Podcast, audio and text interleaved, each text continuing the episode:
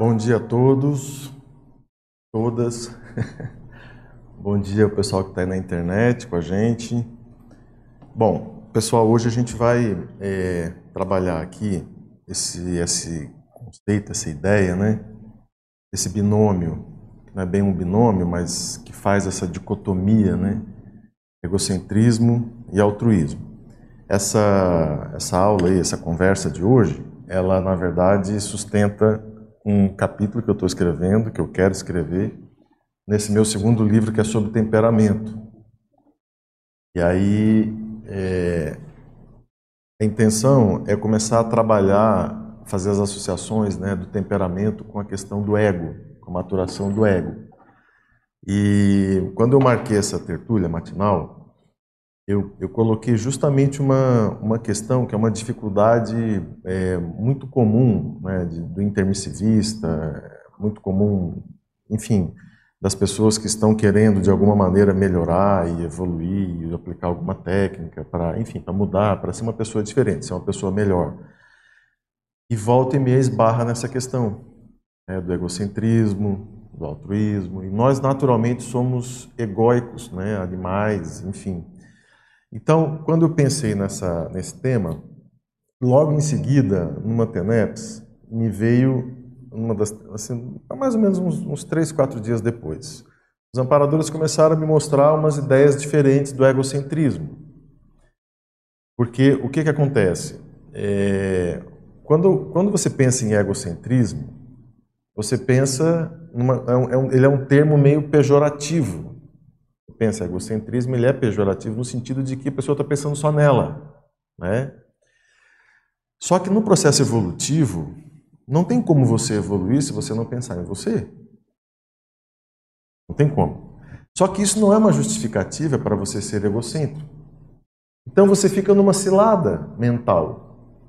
Você cria uma. uma, uma um, se você começa a pensar dessa maneira, e você não cuidar, você pode usar de algum mecanismo de autocorrupção e pensar, não, eu sou egocêntrico porque na evolução, como é que você vai evoluir sem ser egocêntrico? né? Então, isso é uma falácia, né? isso é um, é um pensamento anticosmoético, enfim, isso vai te botar no buraco. Então, não é isso. Mas o que, que é então? A ideia de que é, para você chegar no altruísmo, do ponto de vista evolutivo, intraconsciencial e das nossas complexidades, você vai sair de um lugar. E esse lugar é o egocentrismo. Então não tem como você chegar no altruísmo se você não trabalhar bem o seu egocentrismo. Se você não mexer com o seu egocentrismo, com essa possibilidade né, de você não pensar um pouco menos em você e conseguir pensar um pouco mais no outro. Mas aí como é que você para de pensar em você e passa a pensar no outro? É? Então, essa, esse dilema que eu queria trazer para debater com vocês aqui, entendeu? Essas questões que eu acho que são bem importantes. E, bom, e aí outra questão importante também é assim, é, tá, ok, egocentrismo é um processo pejorativo, é negativo, é patológico, a sociedade é egocêntrica, né, consumista, é, enfim, essas doenças todas, sociopatias todas que estão aí desfilando na internet para a gente ver e na televisão. Muito bem. Então, qual seria uma forma? Porque, do ponto de vista evolutivo, eu só dou um passo quando eu consigo enxergar na doença ou no problema algo que é frio, de uma maneira fria, você vai ter que analisar aquilo, não adianta querer fugir daquilo. Né? Então, é, qual seria uma outra, uma, outra, uma outra maneira, digamos assim, de você se desvencilhar do egocentrismo, digamos assim? De você entender bem essa condição para poder é, bater asa, digamos assim, para poder sair, né?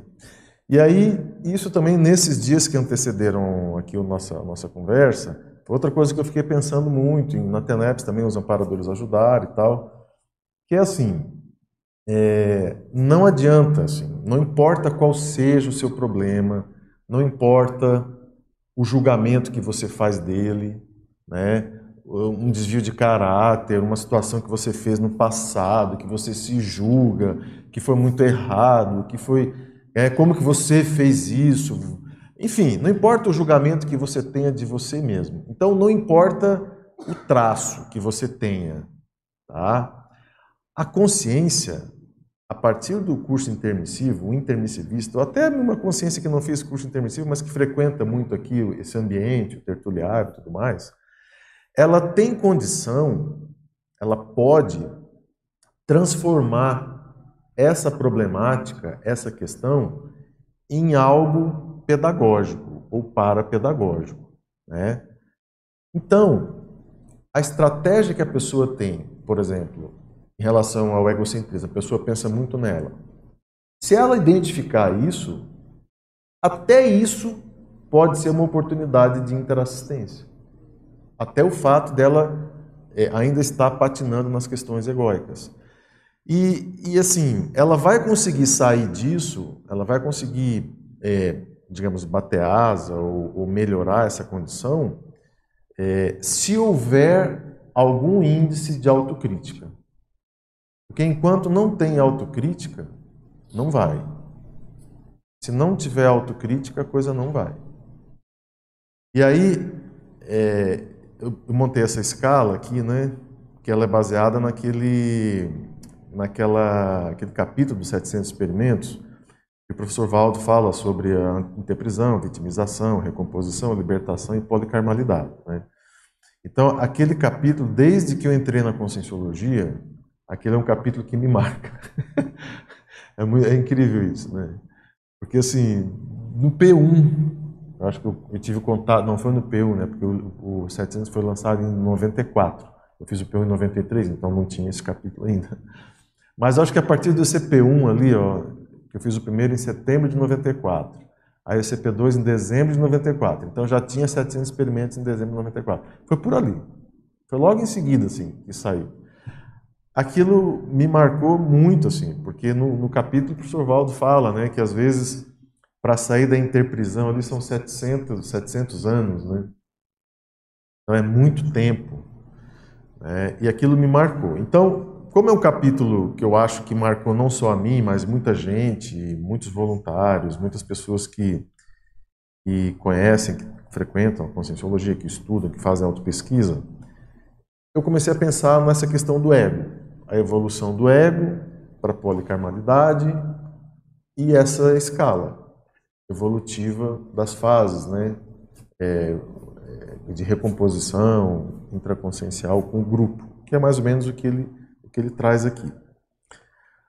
Bom, então assim, antes de eu entrar, é, o que mais que eu podia introduzir o assunto, né? Em relação ao, ao altruísmo, é, existem muitas distorções do altruísmo, né? Existe aquela condição muito infantil, ingênua, né? A pessoa quer ajudar os outros e aí ela ela sai ajudando, ela não põe um limite, ela não põe um respeito individual, né, para ela.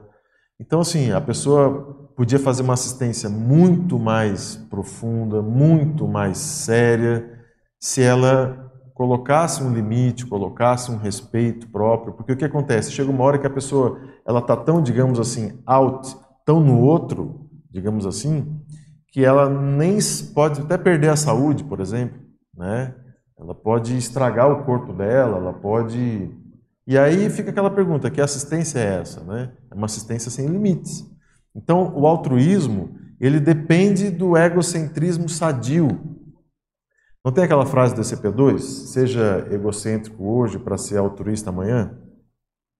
Então veja, se a gente for sair daquele egocentrismo doente, porque o egocentrismo ele é importante.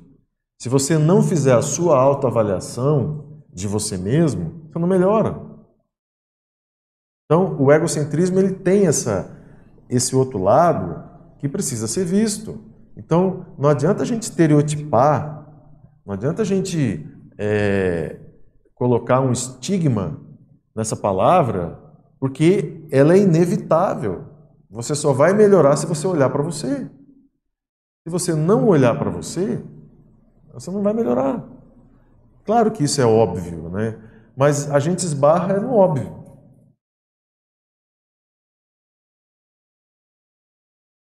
O microfone.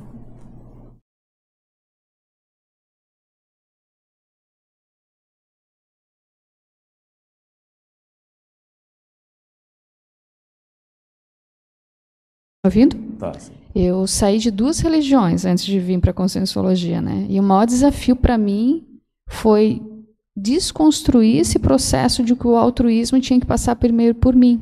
Isso foi o mais sério. Porque a gente na religião é o contrário, né? A gente tem que esquecer da gente para ajudar o outro. A maioria de nós vem ainda de religião católica, né? Então isso é uma coisa muito forte, né? E aí quando você entra na conscienciologia, eu comecei a me dar conta que eu não me percebia. Eu não olhava para mim mesma, não prestava atenção. E quanta coisa que eu me negligenciei, né? E agora desde que eu conheci a conscienciologia, eu tive que justamente ao contrário, correr atrás do processo do que eu deixei para trás. Porque lá, quando eu fazia altruísmo no processo religioso, eu gerei dependência às pessoas. Aquilo ali muitas vezes era para satisfazer o meu ego. Então, daí é o ego, egocentrismo que não é o egocentrismo sadio, né? De você sentir que de fato você está ajudando a pessoa, né? Não, era uma coisa que você sentia bem, mas tinha uma coisa de vaidade ali por bem trás, né? assim, né? E para mim o maior desafio dentro da conscienciologia foi trazer isso para mim. Aí eu digo que eu fiquei entre aspas um pouco mais egoísta, mas no sentido mais positivo. Egoísta no sentido que assim, para eu poder de fato fazer essa assistência, eu tinha que me melhorar, porque senão o nível ia ser sempre o mesmo, né? E eu me lembro que uma das primeiras atitudes que eu tive quando eu fiz o CIP, né, eu já conheço a conscienciologia na época do que o IPC tem o CIP, foi justamente é, reescrever uma relação de quatro amigos que ligavam todas as noites para mim para conversar. E eu ajudava eles, e eu não ajudava. Porque eles falavam e eu não ajudava. Até que quando eu comecei a fazer o CIP, eu fiz o processo contrário. E aí eu cortei, tanto eles são meus amigos, mas não existe mais aquela relação de dependência de, ligar para mim, ah, Adriana, tal, tal, tal, sabe contar a história, daí eu assimilava aquilo tudo, ia dormir assimilada e acabava. Então foi bem isso. Isso já como aluna já fez uma diferença. Assim, imagina quando você de fato entra nesse processo, aí você reverte isso, né? E aí é uma assistência mais qualificada mesmo, né? Ah, uhum. sem dúvida. E é, isso aí é como tem várias analogias que você pode pensar, né? Então, por exemplo, se for pensar na casa, na sua casa, é, você tem lá o condomínio, a sua casa. Se você não cuidar dela, né? você, você vai criar um problema no condomínio. Não é? Então, é uma situação delicada. Né? É, se você não cuida, se você não toma banho, se você não escova os dentes, você não se arruma, não cuida do seu asseio pessoal, como é que é? Tudo isso são atitudes egóicas, se você for pensar. É você cuidando do seu ego. Então, o que, que a gente precisa, na verdade? A gente precisa desenvolver uma maturidade na relação com o ego. Né? E essa maturidade na relação com o ego, por exemplo, o que, que a religião traz? Ela traz culpa. Ela te move pela culpa. Então, se você não fizer isso, você vai receber aquilo. Então, é melhor você fazer, hein? porque o inferno é ali. Logo ali. Então, a pessoa começa a criar um vínculo com o processo egóico que é óbvio, que é natural, Entende? É natural. É, você é você. Você precisa cuidar de você. Isso é óbvio. Né? Saúde está aí para mostrar. Né? Se você não cuida de você, o que, que acontece com a sua saúde? Né? Então, isso são atitudes egóicas? Pode até, você pode considerar como sim. Claro que são. São egóicas. Pelo mesmo princípio lá do ECP2. Entendeu? Só que qual é o problema? É que a pessoa, em função das crenças, em função dos valores, em função do paradigma pessoal, do passado, em função do temperamento, em função do bolsão de onde ela vem, que não é só ela, as consciências, o processo todo, é uma cultura, a pessoa, ela é uma cultura ali multidimensional, porque é ela e a equipe dela, então aquilo gera um ambiente mental e paramental. Então, é uma névoa ali, né? Onde ela vai, vai aquela turma, vai todo mundo. Então, assim, existe uma, uma um ambiente né? Então, se ela é, entende isso, né? se ela é, passa a, se relacionar com essa condição individual de uma maneira é, menos distorcida, né? mais realista, ela vai inibindo essa, essa forma doente de se relacionar consigo mesmo, com culpa, né? não devo, não posso, é, isso não é bom, se eu fizer. O político, por exemplo, tem a, a preocupação com a opinião dos outros, né? Então, o que, que vão pensar, o status, a posição. Então, tudo isso é, um, é uma cultura também. Então, se você for ver, né, a, a relação consigo mesma, que define né, o ego, que define o egocentrismo e tudo mais, essa relação consigo mesma, ela precisa estar tá muito planilhada, ela precisa estar tá muito exposta para você, para você poder enxergar essa condição e poder amadurecer com isso. Porque senão a gente fica muito patinando, né? Eu fiquei pensando aqui em algumas ideias, e aí, enfim, é, essa transição né, do egocentrismo para o altruísmo, na, no nosso dia a dia, como que a gente faz isso? E aí uma das ideias que me veio, é, e aí pensando até com psicossoma mesmo, então você está ali numa condição, se sentindo mal, com algum problema, com alguma crise existencial. E aí chega do seu lado uma pessoa que está tão mal ou pior do que você.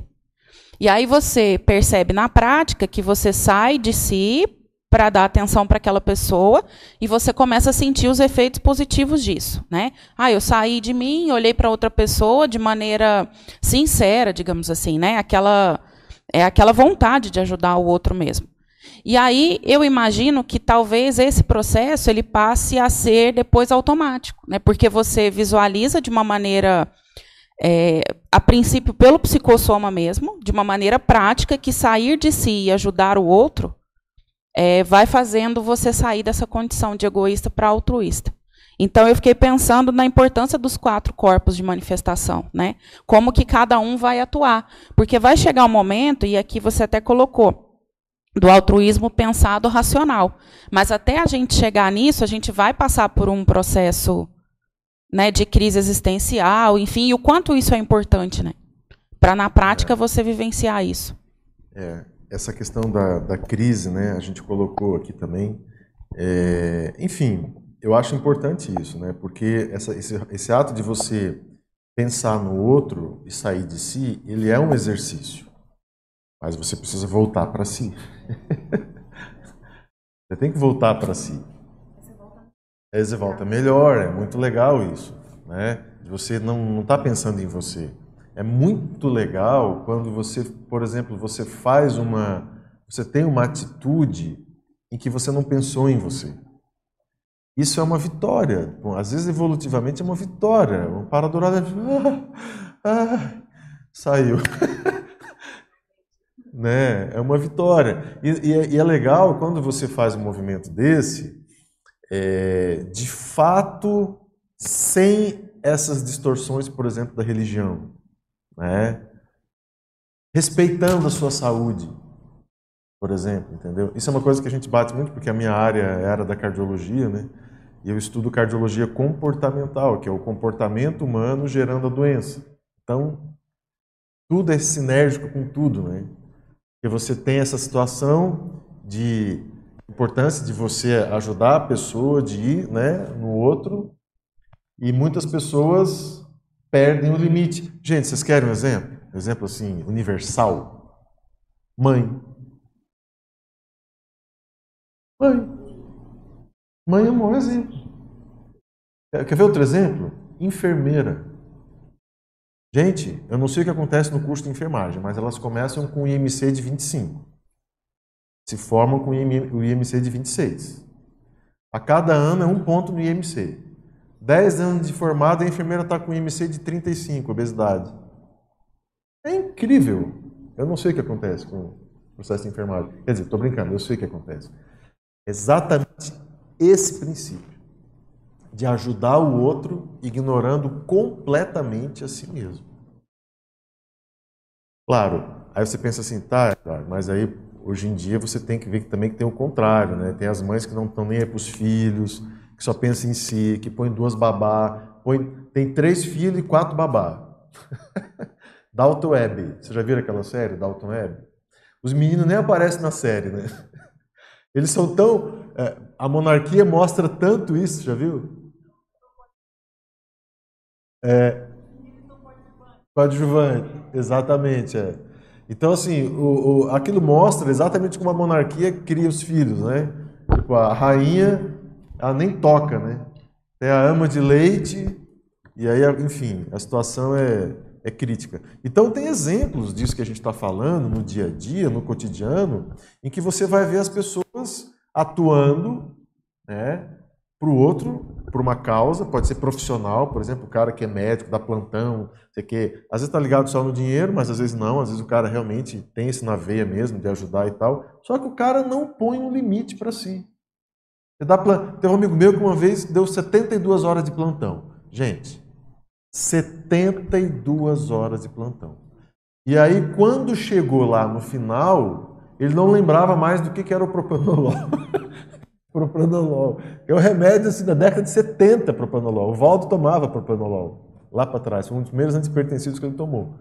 Então, não lembrou o que, era, não lembrava do propanolol. Como é que é o nome daquele remédio? 72 horas de plantão.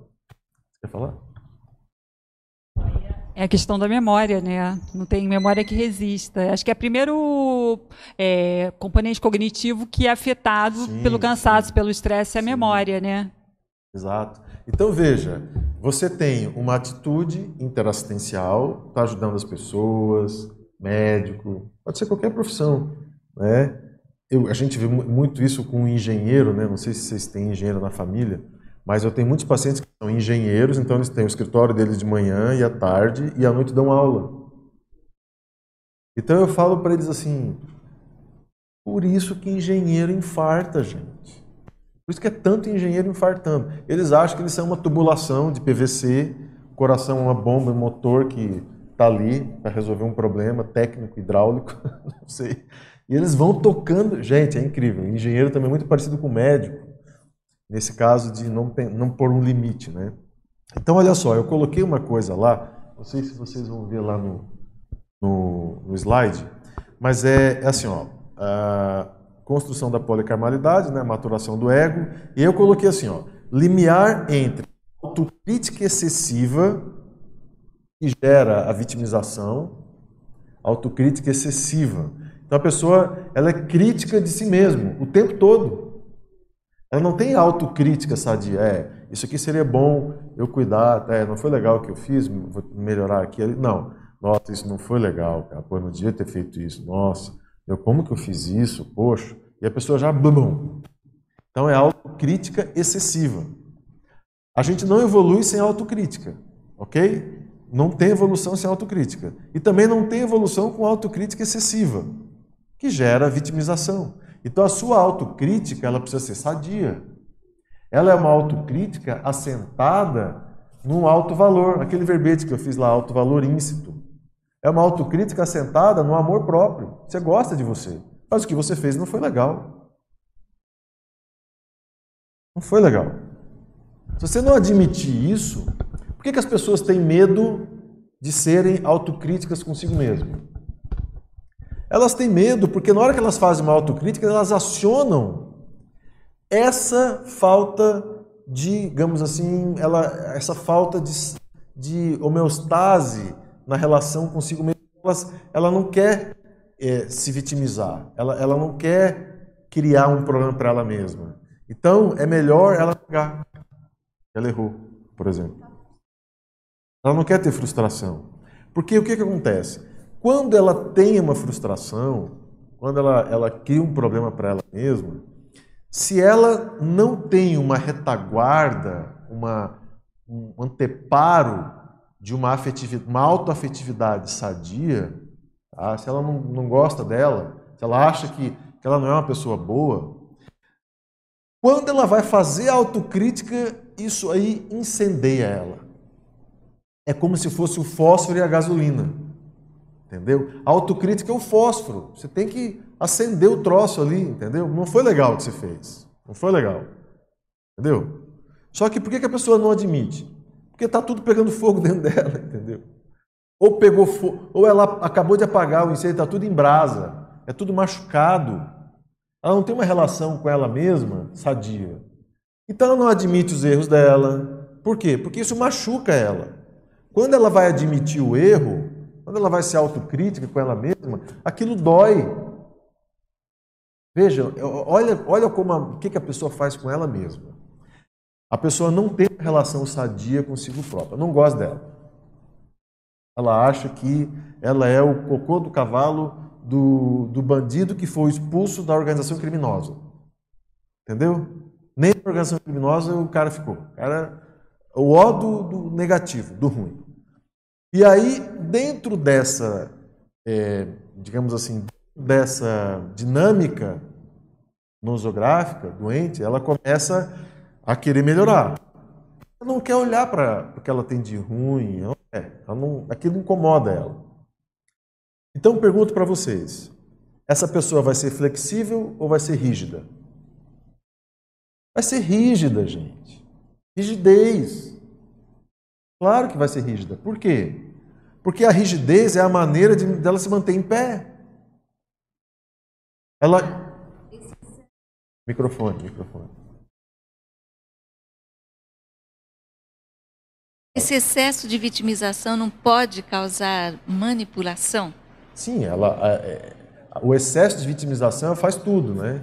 Porque chega uma hora que ela se sente muito mal. Como ela não consegue dar um passo de se libertar dessa situação, o que, que ela faz? Ela começa a querer tirar proveito disso, já que eu não consigo mexer, não consigo mudar, não consigo melhorar. Bom, vamos assim mesmo, né? E aí o que, que ela faz? Ela usa isso de todas as maneiras. Ela usa para manipular as já pessoas, vi.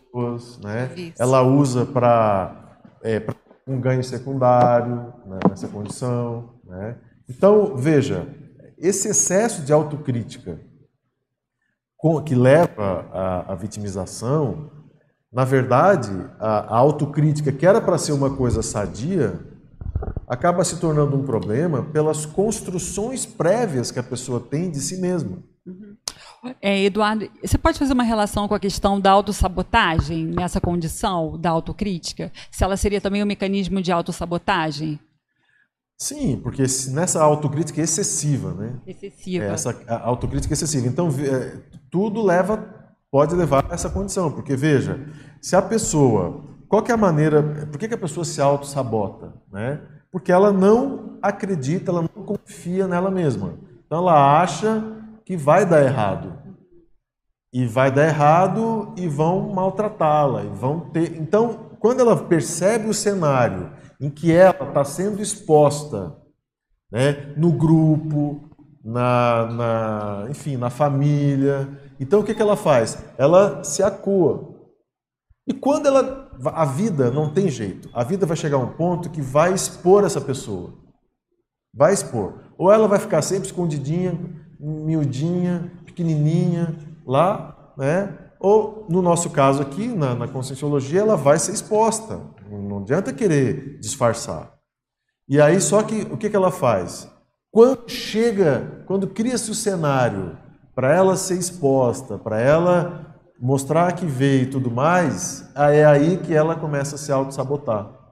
Entendeu? Porque ela não tem condição, porque estão né, querendo me. É, é muito engraçado isso, porque a mente faz a pessoa pensar assim: eles não, eles estão é, me, me, me, me, querendo que eu. Então ela, ela conta umas histórias, uma narrativa, como o Lost tem a tertúlia matinal aqui na próxima semana, está falando sobre narrativa, né? Mas é, na psicologia eles usam essa história, a pessoa conta uma historinha para ela para ficar bem. E nessa hora, como a situação é caótica, ela, ela inventa uma história de sabotagem, é autossabotagem. É. Então, pegando essa linha do, do início que você estava colocando, né? Às vezes a pessoa pode chegar numa condição, num contexto, em que ela talvez não tenha autoconfiança suficiente para enfrentar aquela situação, ou para, de repente, se, se, assumir um determinado papel dentro daquele contexto, daquele grupo, enfim. E aí entram alguns mecanismos, e acredito que a autossabotagem seja um deles, né? No sentido de que a, a pessoa começa criar dificuldades para exatamente não assumir o papel que ela deveria assumir por, uma, por vários fatores, né? Pode ser por falta de autoconfiança, insegurança, etc. e tal. Então eu vejo que aí entra, não sei se se chama um mecanismo de defesa do ego, a questão da autossabotagem, É, mas eu vejo como, como essa como uma resposta né, inconsciente ao, ao medo, talvez, a uma insegurança de enfrentar ou assumir um determinado papel Perfeito, num determinado contexto. perfeito, né? Concordo. É, e entra também aí a, a questão da autocrítica excessiva, né, como fazendo uma ponte aí com o que você estava dizendo, é, também é, eu acho que é um componente dessa autossabotagem. Né? Perfeito, concordo.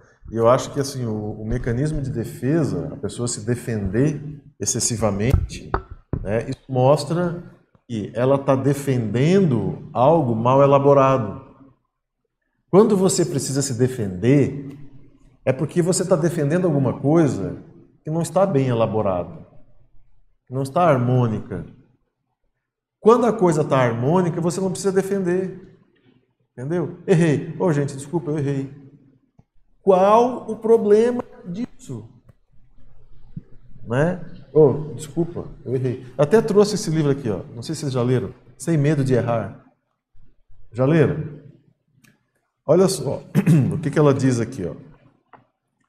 Você chama de erro, eu chamo de lição. É fácil supor que nossa abordagem aos erros, o que quer que isso possa ser, é universal, mas não é. Nossa reação a equívocos nasce de crenças e valores culturais profundamente arraigados. Crenças e valores de que muitas vezes não temos sequer conhecimento consciente. Então veja, a pessoa é de um jeito que ela não tem a menor ideia que ela é daquele jeito. Entendeu? Por isso que eu falei para vocês. Essa aula, ela vai, ela tá, ela vai me ajudar num capítulo que eu, tô, que eu vou escrever, né, no meu livro de temperamento, que é a relação do ego e tal, né? Então, é, como é que você vai estudar o seu temperamento se você é cheio de mecanismos de defesa do ego? Se você está defendendo o seu ego, não chega no temperamento. Entende? E aí, é, lá no Higiene Consciencial, na segunda edição, você perguntou aqui no início, tem a ver com higiene consciencial, né? É tudo, é tudo a ver. E lá no Higiene Consciencial, na segunda edição, eu coloco as notas da segunda edição, onde eu já estou lançando o segundo livro, que é a questão do temperamento, que nasceu da higiene consciencial. E lá eu coloco isso, né? Que a autocrítica, você só evolui com autocrítica. Né? Só que isso precisa ter uma, uma, assim, uma dose, como tudo na vida tem uma dose, né? Tem que ter uma dose. Então, é, se você erra a dose, você cai na vitimização. Se você erra o outro lado, gente, vocês, eu tenho certeza que vocês conhecem pessoas. Eu, eu, uma coisa que eu acho máximo aqui na Cognópolis e que eu acho realmente assim é, incrível e, e, enfim, acho que quem puder é, mudar, não precisa ser aqui para Foz, né, mas, mas morar numa Cognópolis, morar num ambiente que tem pessoas que estudam conscienciologia, que eu acho isso muito legal, é o realismo. Por isso que eu botei ali no papelzinho, ó, Cognópolis, acelerador evolutivo, realidade sem ilusão. Entendeu? Porque o que, que acontece? Aqui estão os teus grandes amigos, grandes amigos, pessoas que, cara, fácil assim, ó, afinidade fácil. E os teus grandes desafetos históricos, milenares. Entendeu? Então, assim, tem aquela pessoa, como diz o André, meu filho, né, que você ama. Ele brinca, né? Ele fala assim, papai, eu amo chocolate. Ele brinca, né? Então, assim, tem aquelas pessoas que você ama de graça, né? Que você gosta muito, tem afinidade e tal, pô, muito 10. E tem aquelas pessoas que assim, ó, você vai plantar bananeira, você vai dar pirueta no ar, fazer cambalhota, a pessoa vai. O que, você está inventando agora? Qual que é? O que, você está querendo enganar quem? Entendeu? Então, isso é muito importante. Por que, que é muito importante? Porque você, no processo evolutivo, você precisa das duas pessoas. Não vem querer dizer que você quer viver só com um amiguinho. Entendeu? Porque você não vai. Outra coisa, é realidade. É. Botei aqui, ó, realidade sem ilusão. Uhum. Às vezes, a pessoa que você gosta, o teu amigo tal, vai te fazer uma autocrítica, ele, ele vai dar uma mastigada, né? ele vai te dar um feedback é, legal ali, e tal. O que não é seu amigo, ele vai dar uma vomitada, uma cusparada e vai te dar uma rasteira. Uhum. Ok. É. Agora você vai falar, tá, a rasteira cai e machuca, né? Ok, não precisa ser uma rasteira. Mas assim, não vai vir com boas energias, né? Tenha o seu papel nisso, não queira achar que não tem, porque tem seu dedo lá atrás. É. Né? Hoje você chama a pessoa de desafeto, mas não é só ele, são vocês dois. Né? Então, então, assim, é importante isso do ponto de vista é, do resgate das energias, da questão homeostática. Né? Qual que é o erro? O erro é você ficar de um lado só. É, isso aí. Fala, Reinaldo. E uma das coisas mais sérias assim que me vem sempre quando aparece o desafeto é que é, talvez seja a única chance que eu tenho. Quantos milênios nós estávamos separados e de, de, de que eh, grupos diferentes nós nos formamos hoje? Nós somos um grupo aqui. É a maior chance que nós temos de, de conseguir reparar algumas coisas porque nós não fomos sempre a mesma turma. A gente esteve num grupo, esteve no outro, no outro, e agora nós nos juntamos, né? Lembra, o Paulo sempre falava da diáspora, né? Então, é, é uma coisa muito forte, porque realmente a gente percebe os desafetos.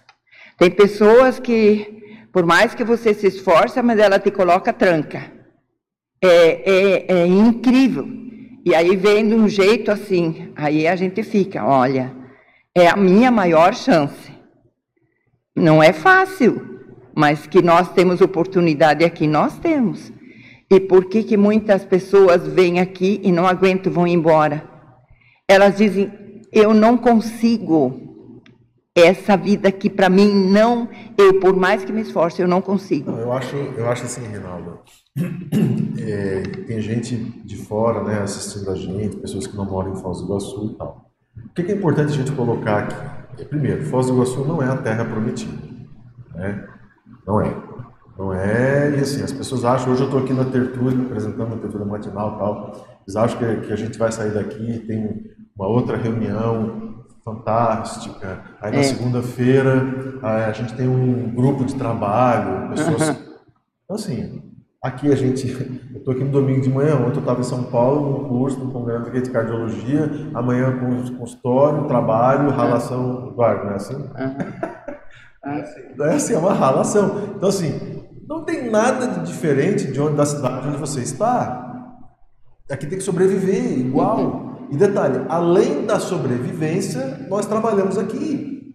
Então, aqui não é a terra. Outra coisa que eu acho importante a gente é, pontuar é que, ok, é, essa condição que a gente vive aqui, que eu acabei de falar, que eu, que eu gosto né, de, de viver aqui, des- dessa convivência com os colegas aqui e tal, você pode ter uma experiência na sua cidade, né? você pode ter no seu Isso é trabalho. diferente. É, tudo é uma questão de postura mental. Você pode transformar a sua vida num processo multidimensional, onde você estiver, né? Então, também não, não- a intenção não é, é, maximizar e valorizar aqui em Foz em detrimento de outros lugares, de onde você vive, não, não é isso. Mas o que, que eu acho que é bacana? É, é uma oportunidade, como a Renata É. falou, é uma grande oportunidade. Realmente é. né? Agora, claro, é- é- tem um pouco assim de esforço, tem um pouco de mérito, tem um pouco de um monte de coisa, mas é uma ralação. Tudo é uma ralação. Né? Quer falar, Eduardo? É, o que eu queria dizer é o seguinte, né? É, eu acho que a gente aqui a gente tem a oportunidade de acessar um monte de conhecimento, enfim. Mas a gente aplica isso no dia a dia, né? Na, na vida lá fora são oportunidades, como já foi dito, de, de, de vivência. Eu, eu tenho notado o seguinte: aquela pessoa que ela investe, ela faz é, itinerâncias, é, ela, ela investe na docência, ela interage aqui, porque aqui às vezes a gente está no eterno curso, né? Mas quando você está interagindo no dia a dia, você tá era para você estar aplicando é, aquilo que efetivamente você aprendeu, né? Mas é como se tivesse um módulo, umas caixinhas e aquilo acaba não acontecendo. Então, o, o que eu chamo a atenção é o seguinte: a gente está aplicando o paradigma consciencial aonde a gente tiver isso, isso funcionando ininterruptamente. E é aí que a gente vai ter a oportunidade de retratações, reconstruções, dentro dessas fases aqui propostas, né? Do, aliás, ficou muito, muito bacana aqui, né? Eu achei bem interessante aqui essa, a forma como você resumiu. Eu vou, se você me permitir, vou até usar, porque se a gente usa em aula, né? Pode, eu gostei bastante. E, e, e, a gente tentar se enquadrar aqui e atuar, sabe, no dia a dia. É, é ali que a gente encontra pessoas para acertar. É, às vezes aquele chefe difícil, né? É, ou, ou aquela pessoa que é da Socim, mas é com ela que você tem ali um compromisso, às vezes a vida te colocou em sincronicidade com aquela pessoa, então quer dizer, a gente está aplicando tudo isso, né? Isso assim, isso que eu, que eu penso, né? Legal. Para mim é um desafio, né? Eu estou tentando reestruturar algumas questões pensenicamente, né? Porque como é que é a gente conviver pacificamente com a gente e com o outro nesses reencontros, né? Porque isso gera uma repercussão na gente. Então, assim, você sabe que você não pode ter uma atitude, às vezes, agressiva. E pode acontecer, às vezes, de te levantar, tu te assediar com aquele colega. Mas tu também não pode ter uma atitude passiva. Aí, assim, é esse limiar do que é o cosmoético numa relação, seja aqui em qualquer outro lugar, né? Eu acho interessante na conscienciologia porque está todo mundo pensando em evoluir. Então, essa vantagem a gente tem, mesmo com suas diferenças.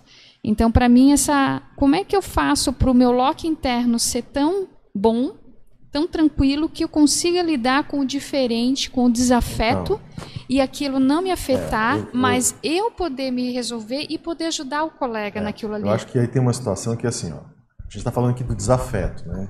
Então, o desafeto, aquela pessoa que você tem uma dificuldade enorme, né?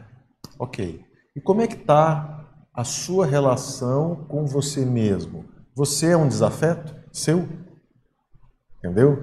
Então, assim, ó, é, você tem ali, né? Eduardo aqui, tal, 2020, Eduardo 1750. Foi ontem, né? Logo ontem. Então, esse passado, ele repercute diretamente na forma como eu me vejo hoje. Né? Eu me vejo hoje fruto de tudo que eu fiz no passado. Então, é, o que, que acontece? Eu vou ignorar para eu poder viver bem? Não. Ignorar não é um bom, um bom mecanismo de, de maturação desse processo. E para ignorância, ignorar e fazer de conta que não, não é um bom. Então você vai precisar olhar para você. Né? Você precisa ser amigo de você, amiga de você. E ser amiga de você, gostar e, ter uma relação boa com você mesmo, por que, que isso é super importante? Porque na hora que aparece o desafeto, não dá sinergia.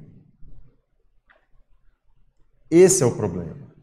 Por que, que as pessoas não querem ter desafetos, não querem conviver com pessoas que são ah, ruins, entendeu?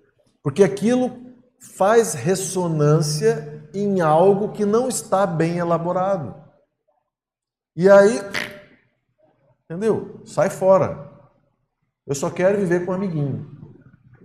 Entendeu? Que é só viver com pessoas legais. O Edu, posso fazer um, um adendo dentro disso?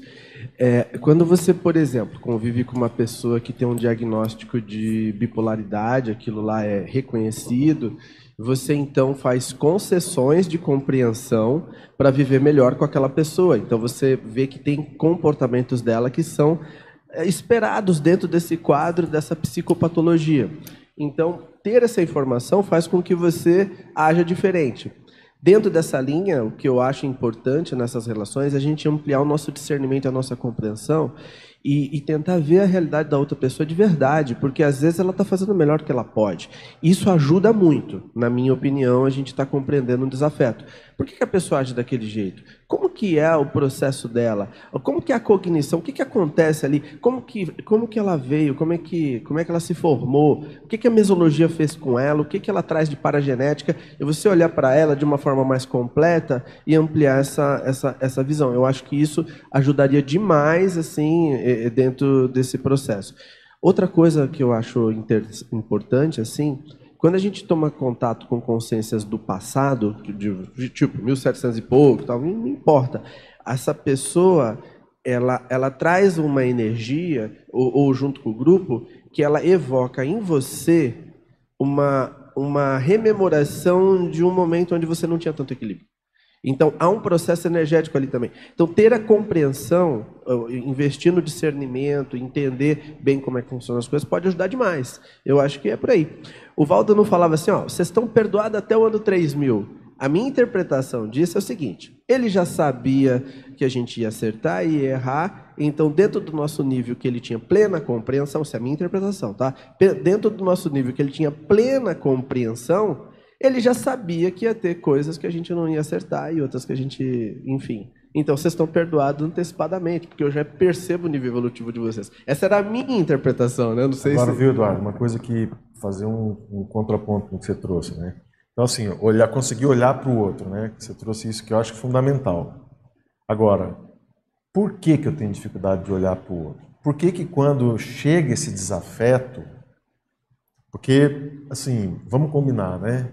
O que, que é o desafeto? É aquele cara que, que toca o dedo e dói. Entendeu? Não, não é assim, vou pensar, vou jogar as melhores energias. Não é assim, entendeu? Não é assim. A pessoa se deixa, se você não se orienta, cria-se armadilha mesmo, séria. Então você tem que ser muito ligado, a sua prosêmica, de como você circula, de como você anda, tem que ser muito bem pensada, muito bem elaborada. Senão tem armadilha, e às vezes é do colega seu mesmo. Aqui, entendeu? Agora essa pessoa vai ficar com raiva da pessoa, aí eu te pergunto, quantas armadilhas você fez para essa pessoa? Entendeu? Por que, que essa pessoa te ama ou não te ama? Né? Então não adianta, não adianta querer ficar com raivinha. Não é por aí. Raivinha não funciona. Então o que que funciona? Faz mal para a saúde. Então o que que funciona? Funciona você ter a racionalidade de olhar para dentro de você, ver aonde que aquilo ressona e você expor aquilo para você. Isso funciona. Então você vai. Vou, vou, já que nós estamos aqui no striptease, né, consciencial, então, por exemplo, vai pegar um, o meu caso. O meu caso é de um de ego político. Ok, político, tal, muitas vezes, né? Qual que é o problema do ego político? Bifrontismo, duas caras, fala uma coisa aqui, depois faz outra lá, intenção espúria, tudo tem uma, uma possibilidade de um ganho benéfico. Então, tudo. Então, assim, o temperamento político ele precisa ser muito bem modulado, muito bem cortado aqui e tal. Por quê? Porque se deixar o cara, tudo que ele faz, ele quer um, um ganho secundário para ele. Muito bem.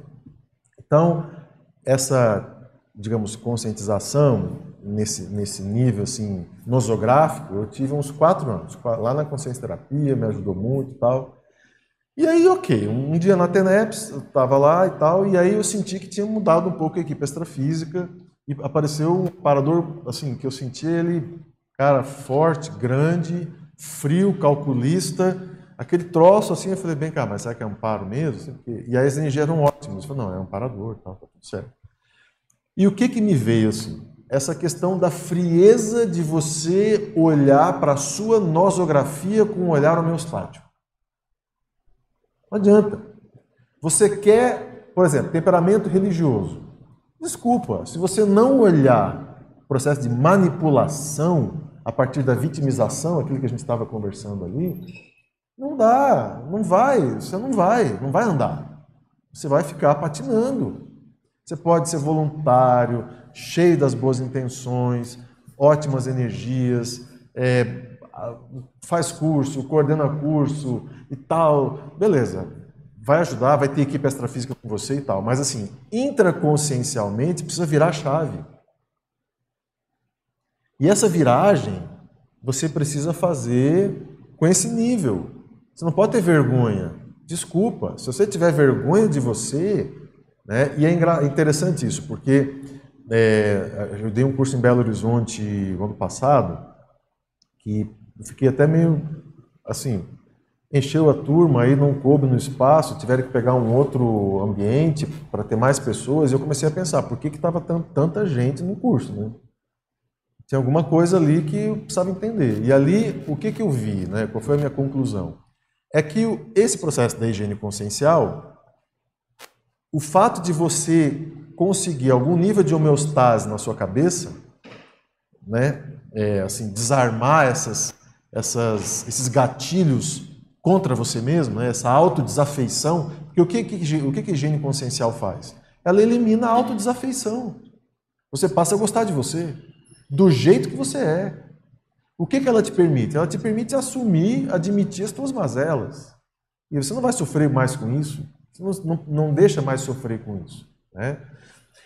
E ali, quando eu vi essa, esse troço, foi a primeira turma que a gente fez do temperamento, do curso de temperamento, né, lá em Belo Horizonte é, eu vi que esse nível de realismo com homeostase é a síntese do processo evolutivo. Entendeu? E ali eu vi a quantidade de amparador que tinha para poder falar disso. Então, a sua nosografia, ela precisa ser mapeada sem que você caia. Você tem que ter força para isso. Por quê? Quando você admite isso para você, as suas patologias, isso não é uma propaganda eh, vitimizatória, manipuladora das suas doenças, não é nada disso. Quando você olha para essa condição intraconsciencial complexa sua e você não tem mais vergonha, isso não te machuca mais, você funciona dessa maneira, você é assim há muito tempo, os amparadores sabem disso há muito tempo. Então, não tem novidade nenhuma extrafisicamente. Não tem, só você. Você foi o último a saber, entendeu? Mulher de bandido, entendeu? Trai, foi traído, foi o último a saber da situação. E aí, de repente, quando você sabe do negócio, você fala, cara, meu, foi mal, gente, desculpa aí. E aí o que, que acontece? Isso dá muita força. Entendeu? Você fica fortão. Por quê? Porque acaba aqueles mecanismos né, que te desarmavam. E às vezes era inconsciente. Então a autodesafeição não importa a causa. A síntese é que no final das contas você tem uma autodesafeição.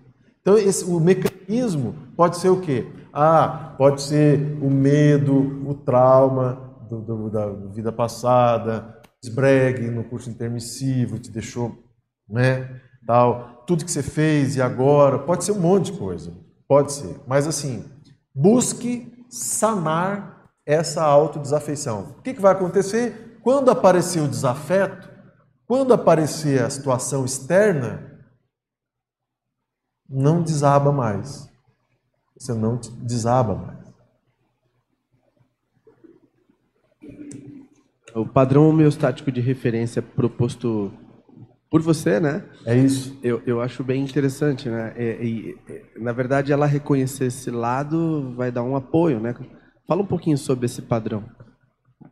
Olha, eu queria falar do padrão com esse gráfico aqui. Eu acho que vocês, todos vocês têm, né? Então, é, olha só. Eu vou chegar no padrão ali onde está o curso intermissivo, tá? Vocês estão com a folhinha aí? Tem um erro, tá, gente? É, na, na, primeira, na primeira bolinha ali, que é egocentrismo insciente, faltou um S, tá? Vocês corrijam aí. Egocentrismo insciente nosográfico. Essa aqui é a fase da interprisão, né? Você tem a assedialidade, a autoassedialidade crônicas, a anticosmoética explícita, a criminalidade. Então, é aquela fase que a gente roubava, matava, é, pelo poder, tarará, não importa, né? O importante é a glória. a Roma antiga lá, né? A glória é, seu, é o ethos do herói. Né? Todo mundo queria ser herói, queria ser reconhecido e tal. Então, tudo explícito, anticosmoético, bandidagem, rolava solta, essa confusão toda. Aí o que aconteceu? Você foi lá, passaram Eduardo, desculpa. É, queria acrescentar aqui a questão do justiceiro também, né? É, Talvez entra aí também, a né? criminalidade, né? né? Acaba uhum. sendo, tá. dentro da criminalidade tem a questão do, do, justiceiro. E aí você você passou por isso, tá lá, estava naquela situação e tal, e aí, ok, é, você caiu lá na fase da vitimização. Né? É, o seu egocentrismo, ele não é mais insciente, né? no caso, ele não é mais é, assim inábil, ele não é mais ignorado, ele já passa a ser um egocentrismo consciente. Tá? Então, continua nosográfico. Né? Ali você tem a fase de vitimização. Então, as crises existenciais, as doenças, a TACOM, a prevalência de sofrimentos e refluxos. Né? Você vê isso muito em consultório, né? aquelas pessoas que são realmente muito doentes e sofrem em casa, família, aceita determinados contratos nupciais, né, de casamento, que são verdadeiros, verdadeiros crimes né, contra a própria pessoa, aquele relacionamento, aquelas doenças todas, enfim. E aí entra a anticosmoética implícita. Quer dizer, ele já não é mais aquela pessoa que sai matando os outros, que sai explicitamente né, dentro da bandidagem, não. Agora a bandidagem é consigo mesmo. Então a pessoa aceita é aquele sofrimento, ela aceita aquilo daquela maneira. Então é uma anticosmoética implícita. Muito bem. E nesse caldo aqui, dessa situação toda, ela vai vivendo vidas e vidas, vidas e vidas e tal. Chega uma hora que alguém vai lá e puxa a pessoa para o curso intermissivo em função né, de alguma condição que ela, nesses caldos, recaldos, refluxos e fluxos de vidas e vidas, ela já não está mais naquela situação criminal, né? E ela faz o curso intermissivo. Muito bem. O que, que é, na visão do padrão homeostático de referência, e nessa questão aqui, o que, que é o curso intermissivo? É um modulador do ego. Vocês estão vendo lá embaixo, eu versus nós? Olha o tamanho do eu. Né? Quer dizer, o bandido ele só pensa nele, ele vai roubar, ele quer o dinheiro. Né? Não precisa ser o bandido ali da rua, batedor de carteira, não. Pode ser o político lá, entendeu? Qualquer um que vocês queiram, de qualquer área, de qualquer partido, de qualquer ideologia. Porque essa é uma outra ilusão né, que as pessoas têm, né? Que a ideologia X tem pessoas do bem, na ideologia Y tem pessoas do mal. Isso é a maior, a maior burrice. Tem pessoas do bem e do mal dos dois lados. Né? Mas muito bem, isso é outra conversa. O Eduardo, a pessoa que quer a glória, né, também entraria nessa entra questão aqui, do entra aqui. nesse É, primeiro também. Nesse primeiro, aqui é o imperador romano, é o rei, né? É o revolucionário que quer pegar o poder matando pessoas, tem uma causa que justifica matar, que justifica faz parte, né? Igual o partido lá, né? Não, é, foi uma foi uma perda. Então aquela aquele eufemismo nosográfico patológico, né? Não foi uma morte, não foi um assassinato, foi uma perda. Foi, um, foi uma queda que nós tivemos no partido. Né? Muito bem. É, e você tem, por exemplo, eu estava lendo ontem, né, tá ressuscitando o caso do Celso Daniel, não sei se vocês viram lá, né? É, Marcos Valério é, foi lá e já abriu o verbo, já disse que o Lula sabia de tudo e tal. o cara ia ser liber, libertado, agora vai ser preso de novo.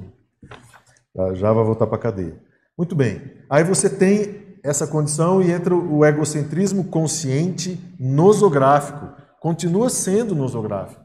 Ele é consciente, ele passa a ser mais consciente. Né? O que, que eu quis dizer com isso? Quando a pessoa entra numa crise existencial. Né? Nós temos aqui muitas pessoas, às vezes a pessoa não é intermissivista, e você vê a crise existencial que a pessoa vive. Né? Dilemas morais. Né? Então, assim, é aquela noção de é, que existe a questão evolutiva, por exemplo, tal, e uma dificuldade íntima enorme com o tamanho do próprio ego. Né? Muito bem. E aí você tem a anticosmoética implícita. Aí chega no curso intermissivo. O que, que faz o curso intermissivo? Ele não joga, por exemplo, o nós lá para cima, mas ele diminuiu a questão do ego. Ele dá uma modulada no ego. Por quê? Porque sem isso não tem como fazer uma promessa. Se a pessoa não tiver uma noção do próprio ego. Eduardo, Oi. desculpe. Pode falar. É, aqui o nós está no mesmo patamar que o nós após o curso intermissivo? É, assim, é que o eu, ele, ele diminuiu. Isso eu entendi, mas Entendeu? esse nós aqui ele permanece no mesmo patamar? É, a ideia aqui é que assim, ó, é, não muda muito.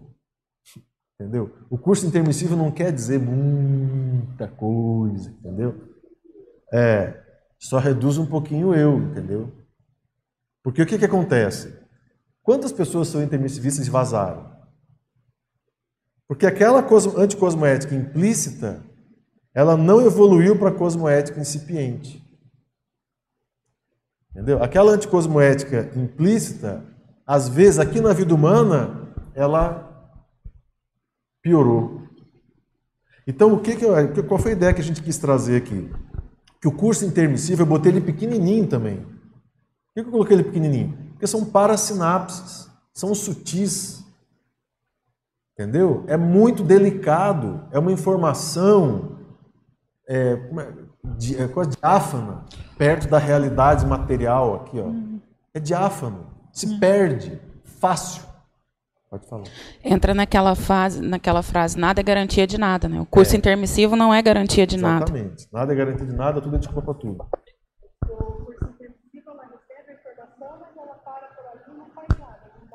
Não, olha só, o curso intermissivo é o seguinte, né? É um treino em que você não tem adversário. Já pensou nisso? Você não tem adversário. Você está num ambiente extrafísico, cheio de amparador, os caras estão mexendo na sua cabeça, faz retrocognição, vê quem que você foi, darará, darará, darará, mostra o que, que você foi, parará, e aí você toma um banho de loja e ok é estressante. As pessoas têm ilusão com o curso intermissivo, acham que o curso intermissivo é um ambiente homeostático, de relax, sauna. O curso intermissivo não é uma sauna, é um estresse homeostático, importante, necessário. É um esbregue, por isso que é um modulador do ego. Você sai da vida, nossa, ajudei milhares, fiz, igual lá o, o aquele livro lá, o Voltei, né, o irmão Jacó. Eu era o dono da gráfica, mas, pô, eu que fazia os livros espíritas. Desculpa, entendeu? Para morrer foi um problema. Não conseguia morrer. É um processo vou... narcísico. Né? Então, veja, você sai de uma vida dessa, às vezes que você ajudou muitas pessoas, anticosmoética implícita, ajudou um monte de gente, com anticosmoética implícita. Olha, estou fazendo isso para quem?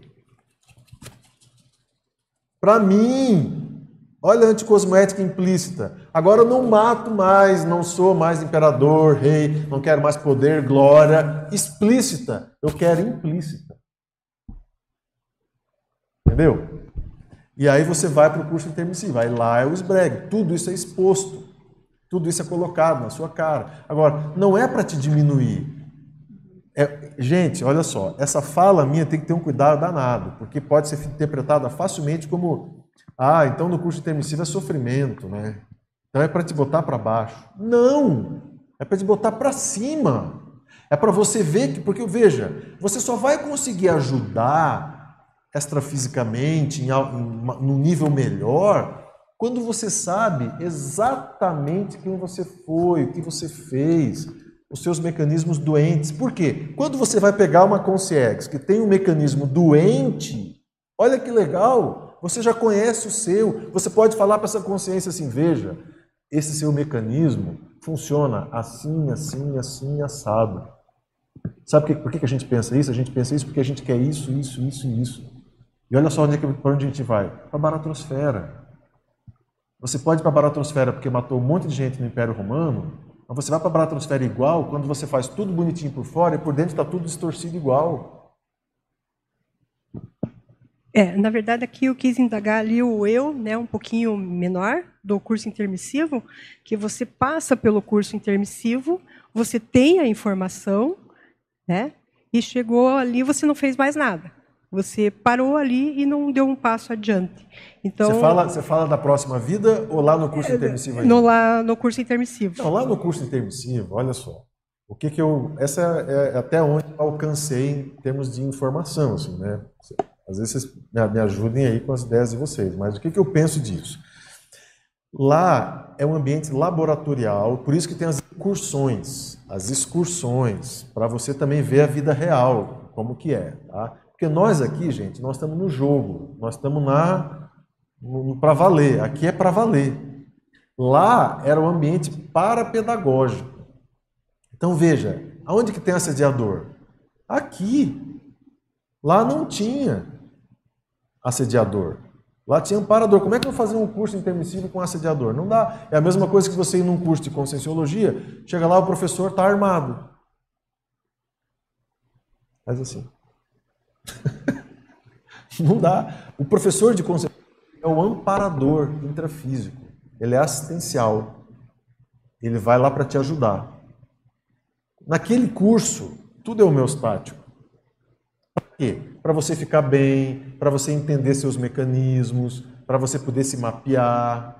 Quando você sai do curso e vai para sua casa, que tem seu filho, seu marido, o vizinho, lá, você vai aplicar aquilo que você aprendeu naquelas relações. Se você aprendeu bastante, foi legal, ótimo.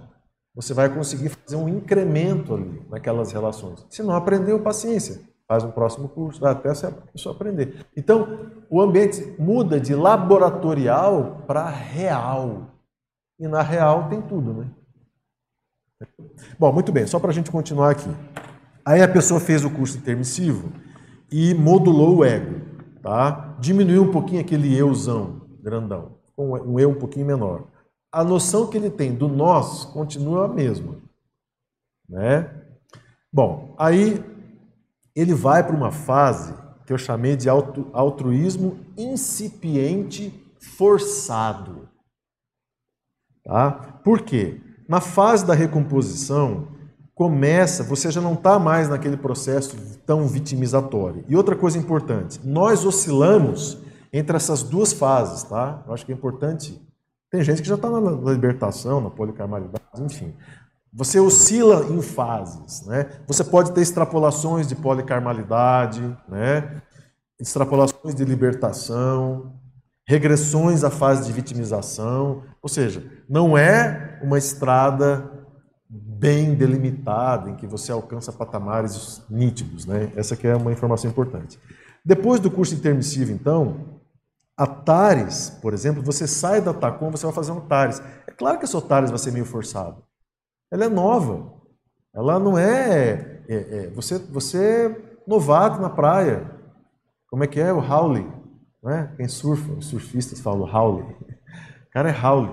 Chegou na onda, o cara é Howley, lembra disso? Pois é, é o surfista que invadiu a praia. O outro é o local. Já está ali há muito tempo. Tal. Então você é novo na praia. Vai fazer tares, a tare, claro que vai ser forçada. Mas é para desistir? Não. Outra coisa, TENEPS. A TENEPS é inicial. Por que, que eu botei uma TENEPS forçada? Porque, primeiro, é a primeira, é pós-curso intermissivo. Você tem todo o seu passado ali. Você vai começar a mexer com os amparadores. Seu parapsiquismo, dependendo, pode ser muito avançado, e aí a sua TENEPS não é mais forçada. Você vai ter uma extrapolação de TENEPS já de outras fases, né?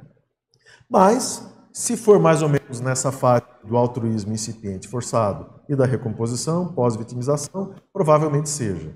E o EV? O EV é aquele EV da pessoa que busca alívio. Por isso que eu botei EV forçado. Isso é muito comum, gente. Quando o cara começa a aprender a fazer EV, aí ele vai lá, né, na, no trabalho, chega a pessoa para conversar com ele, a hora que a pessoa chega perto dele, a cabeça, tum! Ah, eu estava tão bem. Pô, que saco, por que, que essa pessoa veio? Eu estava bem, agora eu já não consigo mais pensar direito. Eu estava pensando certinho, minha cabeça estava limpinha e agora vem essa pessoa e acaba com o meu dia. Entendeu? EV forçado. Vai fazer EV para quê? Para ficar bem. Para se defender. É, é positivo? Claro, é positivo, faz parte do processo evolutivo. A pessoa está aprendendo e tal, mas não é maduro. Não é a melhor estratégia. Agora, tem jeito? Às vezes, não tem. É o que a pessoa sente ali na hora. Você vai dizer o que para ela? Ela ficou com raiva. Entendeu? Ao invés de fazer assistência, ela ficou com raiva porque teve dor de cabeça. Ficou com dor de cabeça o dia inteiro, por causa daquele, daquela, daquela conversa. Início do empoderamento terapêutico parapsíquico. Isso que eu acho que é importante aqui. O curso intermissivo ele pode te dar esse empoderamento parapsíquico. Por quê? Você começa a usar ferramentas intraconscienciais, né? É, recursos, atributos intraconscienciais, no início ainda, para se empoderar né, parapsiquicamente e terapeuticamente. Então veja, com o tempo, essa conversa, né, que antes te gerou essa raiva porque você estava conversando com a pessoa e a pessoa te deu uma dor de cabeça e a consciência, o escambau e tudo mais. Então, assim, antes você pensava assim, agora você já não pode pensar mais assim. Entendeu? Você pode até ficar lisonjeado, tipo, poxa, me deram essa oportunidade. Pô, que bom. Estou estrupiado. Eu ia andar de bicicleta, não vou mais, porque eu tô, tô, alterei aqui a parada, né? Não vou mais me expor a uma situação. Ah, eu ia num restaurante jantar e tal, e será que vai dar? Acho que não vou mais. Eu numa festa, não vai mais, não vai mais rolar. Então, você não fica mais com raiva porque você não vai mais na festa. Você fica até, poxa, que legal, estou fazendo parte do Max Mecanismo, me usaram. Então, veja, muda. Mas naquela época, quem nunca aqui? Quem nunca? Quem nunca pensou isso? Entendeu? Chegou para conversar, deu uma dor de cabeça. Ai, nossa, agora eu não vou mais poder. Provavelmente todos nós já pensamos isso, né? A cosmoética incipiente, né? Por quê? Porque a cosmoética, ela depende da maturidade do ego. Não adianta você falar em parapsiquismo, e cosmoética. A cosmoética, ela é assim, você pode ter um, uma vertente dela multidimensional, extrafísica, né? É, o passado, ser exológico, ampliar a cosmoética. Mas você pode também ver a cosmoética do ponto de vista estricto senso da sua maturidade do ego. Como é que você lida né, com as pessoas e com você mesmo em termos de vitimização, em termos de culpa, em termos de orgulho e outros atributos aí nosográficos do, do, do, seu, do seu temperamento. Então, a gente colocou nitidamente um corte ali. Ó. O curso intermissivo faz um corte na maturação do ego. Né? Modula o ego e a sua noção do nós policármico continua a mesma, muitas vezes. Não muda muito. O que vai mudar é a prática disso na próxima vida. Muito bem. E aí você seguiu a cartilha. Lembra que ali eu coloquei assim, ó, Cognópolis, acelerador evolutivo. Essas etapas podem ser aceleradas, é isso que eu acho mais bacana. A gente estava conversando aqui no início, né? O fato de você ter encontro aqui com grandes desafetos e grandes amigos. Isso é um grande acelerador desse processo. Porque às vezes, é, é, por exemplo, você vive lá no interior de Minas, né? Lá em. Fala uma cidade, amor. Não, não, fala mais no interior, assim. Araquari, Araguari. Tá, tem Araguari, mas tem, por exemplo, Manhuaçu. Veríssimo, né? Você vive lá. Você vive aqui no Paraná, em Santa Helena. Eu tive uma paciente que ela falou assim para mim: Ai, doutor, nossa, eu morava no interior. Eu morava no interior. Eu falei: Você está morando aonde agora? Em Foz. em Foz. Aí eu falei: Nossa, mas e aí? Não, tudo aqui é grande, né? Aí eu, oi? Nossa, passa avião. Eu, às vezes eu paro na janela do meu apartamento e fico vendo os aviões e aqueles carros, né? Gente, aquele diálogo foi assim, ó, foi incrível. Você vê o referencial da pessoa. Quase que eu falei para ela assim: olha, eu queria te levar lá na esquina da Doc Lobo com a Valparaíso, lá no Rio de Janeiro. Quando eu cheguei no Rio de Janeiro, em 96, né, eu saí de Florianópolis, tal, estamos lá no apartamento, eu vou dar uma voltinha agora aqui no bairro para conhecer, né, o bairro, né? Aí eu saí, né, desci o prédio, falei, nossa, Rio de Janeiro, tal. Aí a Valparaíso era bem tranquilinha, passavam os carros, era meio arborizado. Aí eu fui chegando na Doc Lobo, assim, né? Gente, vocês lembram do Rio de Janeiro, lá, Tijuca? Você lembra, Eduardo? Você morou no Rio? Quem, alguém de vocês morou no Rio aqui? Você morou na Tijuca, a Doc Lobo com a Valparaíso, lembra? Eu cheguei na esquina, gente, tinha um bebaço, assim, no, no bar, tinha um bar, bebaço caído no chão, tá? ele, ele deitado no chão, assim, tipo 11 horas da manhã, capotado, assim. Aí eu olhei aquilo, meu Deus, será que está morto? Será que está vivo? Você não sabe, né? Eu olhei aquele pessoal andando, como se nada tivesse acontecendo. Eu olhei aquilo e já fiquei meio assustado. Aí quando eu cheguei na esquina, passava três ônibus ao mesmo tempo. E era um, um a 70 por hora, outro 80 por hora.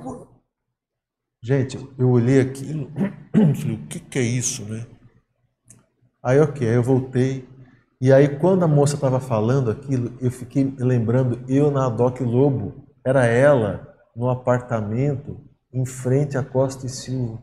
Os carrinhos ali, no shopping.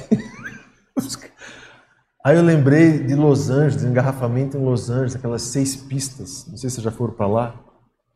Seis pistas paradas. Sabe?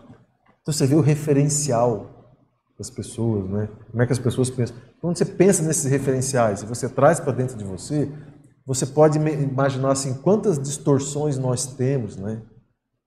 Com a gente mesmo ainda hoje, né? De, de achar qualquer coisa. Muito bem. Então, é, a gente sai aqui desse altruísmo incipiente forçado e vai para o altruísmo pensado racional, que é onde eu coloquei esse livro e coloquei ali, ó, maior peso da cosmoética. E por que, que eu coloquei dessa maneira? Porque é aqui que a cosmoética ela começa a te apertar. É onde você começa a ficar mais racional em relação a sua nosografia. A sua nosografia, ela fica mais explícita. Então você precisa modular isso mais. E como é que a gente modula algo nosográfico? Não é com medo da nosografia. E não é com orgulho. E não é se sentindo culpado. Você não consegue modular a sua nosografia com essas reações emocionais infantis. Não consegue. Porque você fica vítima da nosografia. Você tem medo dela? Como é que você vai modular? É o cirurgião que tem medo de cortar. Você já viu isso? Corta para mim, que eu só quero ver o coração. A hora que chegar no coração, você me avisa? Não dá. Você tem que pôr a mão. Você vai ter que pôr a mão, vai ter que entrar nisso. Muito bem. E aí você chega na fase da libertação. Essa fase da libertação é, já começa, né? a, pessoa a ter mais, digamos assim, é, liberdade de, de atuação. Eu acho que tem aqui o, os 700 experimentos aqui, ó, quer ver? Deixa eu mostrar um negócio aqui para vocês que eu acho muito legal.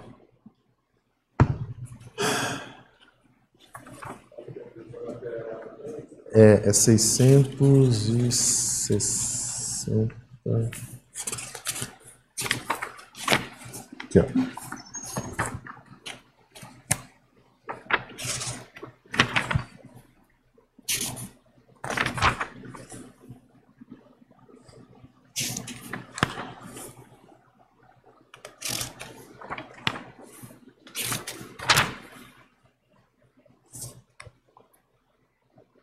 Eu acho que é importante trazer isso aqui para vocês, porque vocês vão conseguir casar melhor uma coisa com a outra.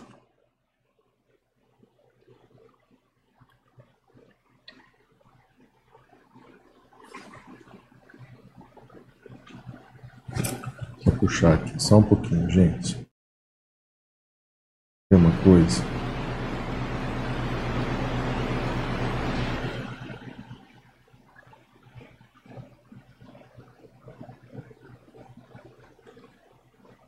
Eu tenho aqui. É mais fácil aqui.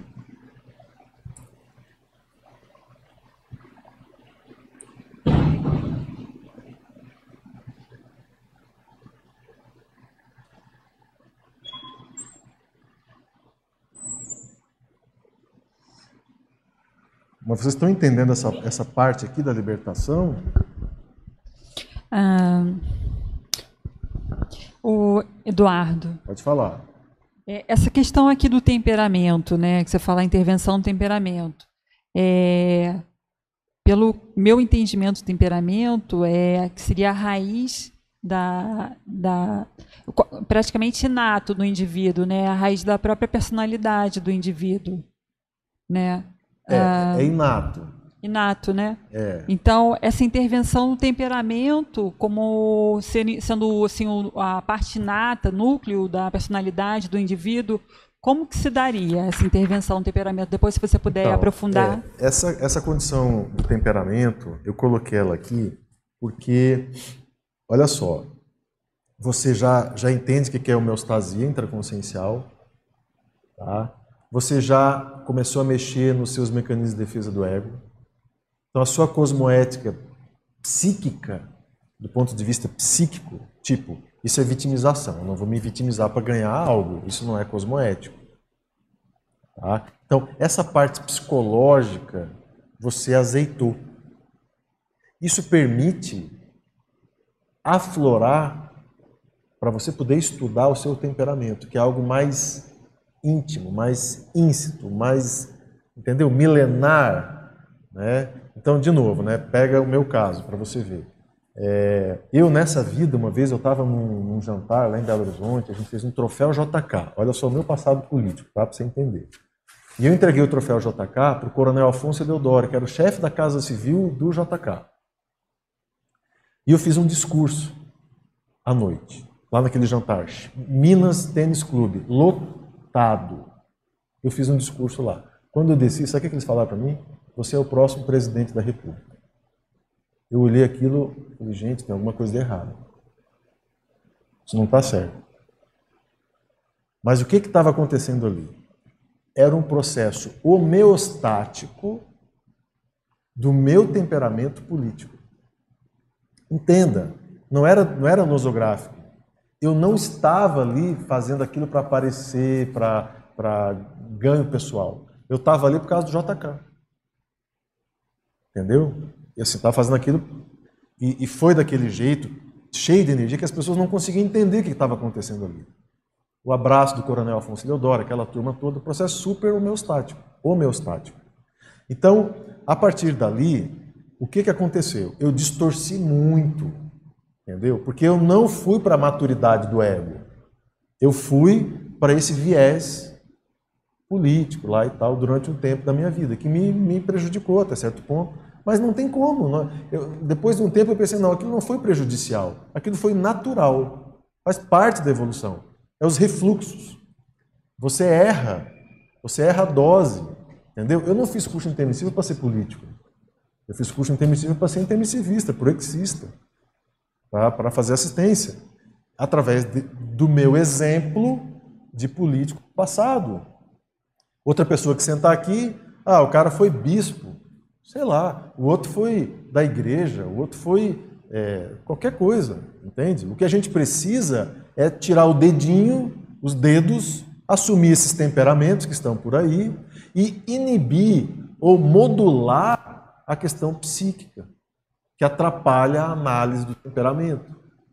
Atrapalha. Porque, por exemplo, né, no meu caso, o que eu precisava cuidar? Com orgulho, empáfia, exibicionismo. Eu precisava cuidar com isso, muito. Né? Então, assim, por isso que eu estudei lá o narcisismo, lá na higiene consciencial. Tá lá, eu botei lá a técnica de identificação do narcisismo.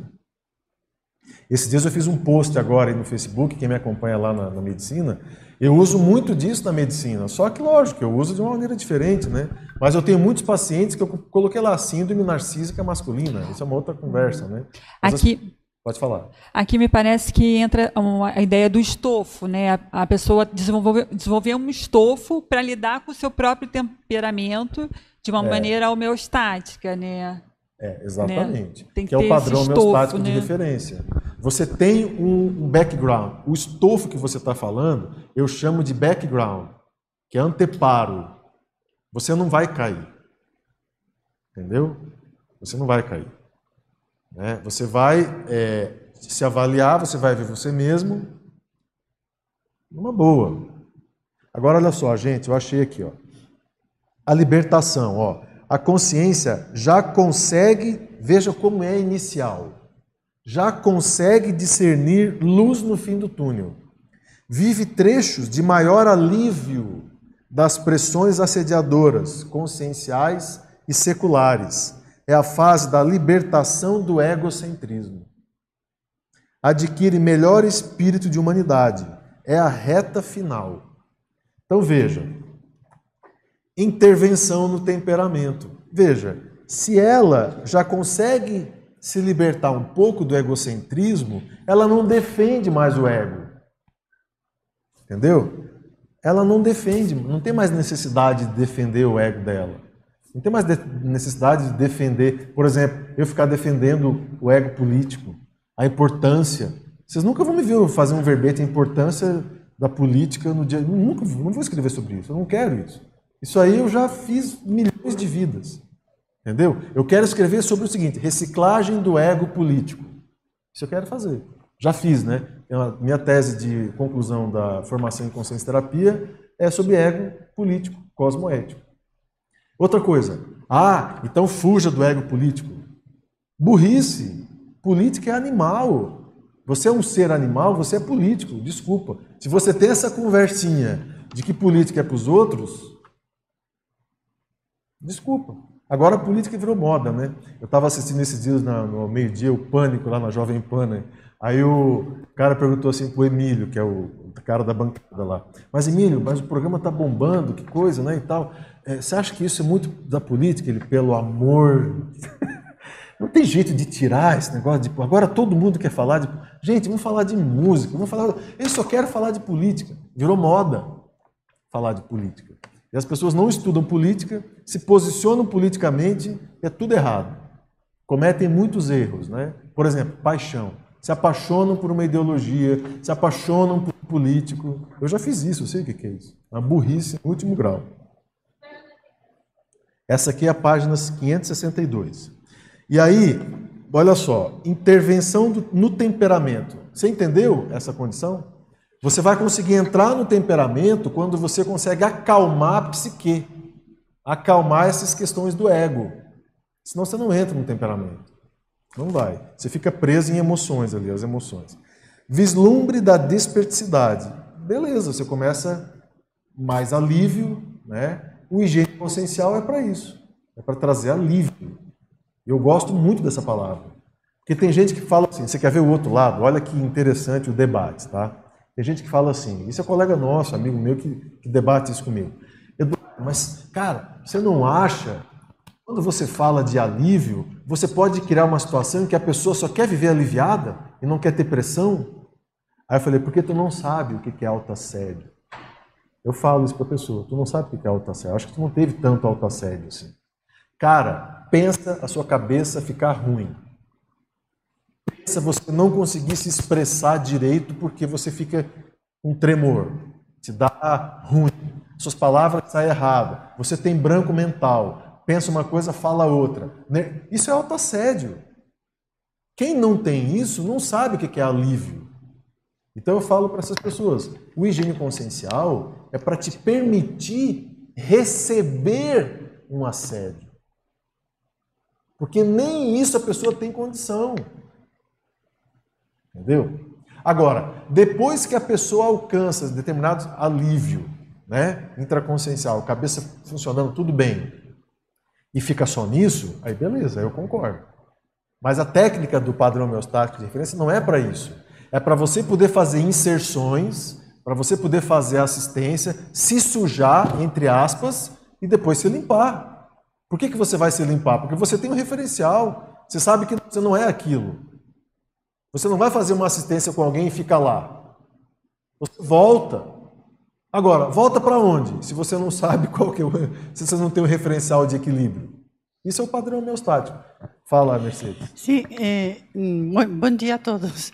Eh, ontem, com uma sincronicidade curiosa, eu vi um vídeo era en español, eh, era sobre un abogado español muy querido en España y que eh, las preguntas que le hacían a él es cómo él podía transitar, él quiere presentarse ahora a, a a, las comunidad, a la comunidad europea, ¿no? Porque ¿A, a qué? A la comunidad europea a como... Comunidad europea, sí, como representante de, de España, ¿no? Ajá. Ahora, porque él considera que él, dice, ¿cómo usted se lleva tan bien con todos los políticos de cualquier clase y lugar? Ah, isso aí. Que é importantíssimo. O que, que ele falou? Ele falou dizendo que o primeiro que ele faz, ele não tem nenhuma verdade. Ele tem sua cosmoética, ele tem sua ética. Não, não, ele falou ética? Él faló de ética. Dice, yo tengo mi, mi, ética y yo no tengo que defender ninguna verdad mía. Yo quiero confrontar con todas las personas, entender a cada uno lo que tienen que decir. Qué legal, é isso aí. Es, es, que, es que es curioso, porque fue justamente ontem, de, de noite, prácticamente, que yo veo algún vídeo así interesante. Y ese hombre é um homem muito culto, estuvo 20 anos de jornalista eh, de guerra. Como é que é o nome dele? Você lembra? Siempre fue un ídolo, porque tiene la cabeza en su lugar. Como é Se que é o llama nome dele? Xavier Nart. Javier com J? Javier Nart. N-A-R-T. Javier Nart. N-A- N-A-R-T. Javier Ah. Nart. Javier Nart. Pronto. Es impresionante eh, eh, la, la persona, ¿no? Dice, yo no tengo ninguna verdad, es mi ética lo que yo presento siempre. Nunca fue corru- corrupto de nada. Él, él, él fala de la época ela de jornalista, eh, de jornalista en la guerra. El que aprendió mucha cosa fue muito dor, el, el que las personas viera él, a las personas como jornalista, matar porque alguien lo dice en las guerras. Entonces es una persona muy querida, muy impresionante y el ego de él no, no ten, él da todo lo que... Lo que y, y- y- y- a ver cómo, cómo se fala esto. Él presenta su, su forma de pensar sobre cualquier cosa, muito mas escuta, dice, yo escuto muito Muito legal. al otro. Entonces, solo É, eso isso porque... é, não, isso é muito importante, né? E- Esse negócio de você poder ouvir as pessoas, né? Dos dois lados, no caso dos políticos, né? Tem gente que fala assim, ah, o cara apoia Bolsonaro, não quero nem saber. Ah, o cara é Lula livre. Ixi, é vermelho, é lixo. E es Isso- ma- eu- esses dias eu botei na internet um Y es, negócio. y es más, Eduardo, él falaba, cuando hay unas, una, una ay, ¿cómo se dice? Eh, para presentarse a presidente, unas, mm, bueno, como se llame ahora, no, Uma no, eleição, ¿eh? no, cuando uno se presenta a presidente Ah, de un candidato. país, ¿eh? candidato. Bom, candidato. Entonces dice, ninguém, no sé por qué decía él, ninguém que es de derechas va nunca a votar a uno de izquierdas, aunque saiba que eso, esa persona de izquierda, en este área y en estas cosas, es muy bom. Y a la inversa igual, uno de derechas nunca va a votar a uno de izquierdas. ¿Qué hizo? ¿Dónde está la ética? ¿Sabes? É, essa coisa é bem complicada. Mas enfim, o fato é que você precisa é, entender né, essa situação de que não existe é, nos dois lados, é, não existe assim, esse lado só tem gente do bem, esse lado aqui só tem gente do mal. E outra coisa, bandido tem dignidade, tá? Vocês não esqueçam disso, viu? Bandido não é um lixo que tem que ser jogado na lata do lixo. Bandido é um cara que ele tem que ser preso, julgado com dignidade. Senão, nós vamos voltar para a Idade Média, a época dos justiceiros, decapitação. Isso é o fim da picada, entendeu? É só para só pra um- um- uma parte, né? Quem quiser ver isso mais na, na nossa realidade aqui, seria muito legal vocês assistirem uma tertúlia que, que eu acho uma das tertúlias mais bacanas nesse assunto, chamada Paradireitologia, com o professor Jaime Pereira. Vocês assistam ela, mas se vocês tiverem muito com pouco tempo assim, vai lá para o finalzinho. Vocês vão ver o que que o professor Jaime fala. Dos, ele era, se não me engano, ele era juiz, não sei qual que era a função jurídica dele. Mas é, ele fala isso, né? O Valdo pergunta assim, mas como é que você fez? Como é que conta aí o seu negócio que você faz aí com. Não sei se alguém. Como é que foi que chegou nessa, nessa resposta? Ele assim, olha, o bandido chegava para mim, às vezes confesso, e eu procurava ver aonde que tinha um negocinho assim, ó, de coisa boa. Agora, é para é para perdoar? É para não é, ser julgado com dignidade, gente. O que, que é? Agora acabou? Agora você erra e corta? O que está acontecendo né, no Brasil? Então essas coisas têm que ser muito bem colocadas. Mas deixa eu voltar aqui para a nossa fase da libertação, porque aqui nós estamos falando de cosmoética. E aí entra intervenção no temperamento, que a gente falou, vislumbre da desperticidade. Então, começa a aparecer para você esse negócio. Porque vai aparecer. Você, o ruim que antes fazia sinergia com o seu ruim, o ruim de agora não faz mais sinergia com o seu ruim.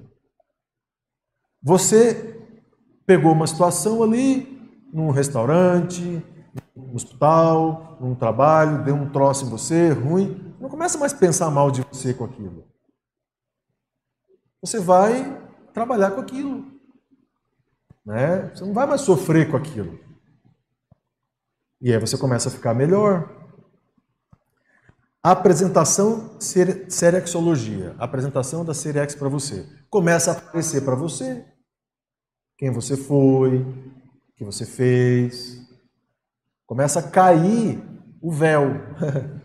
cai o véu, cai a máscara, cai tudo. Você começa a ver a sua real.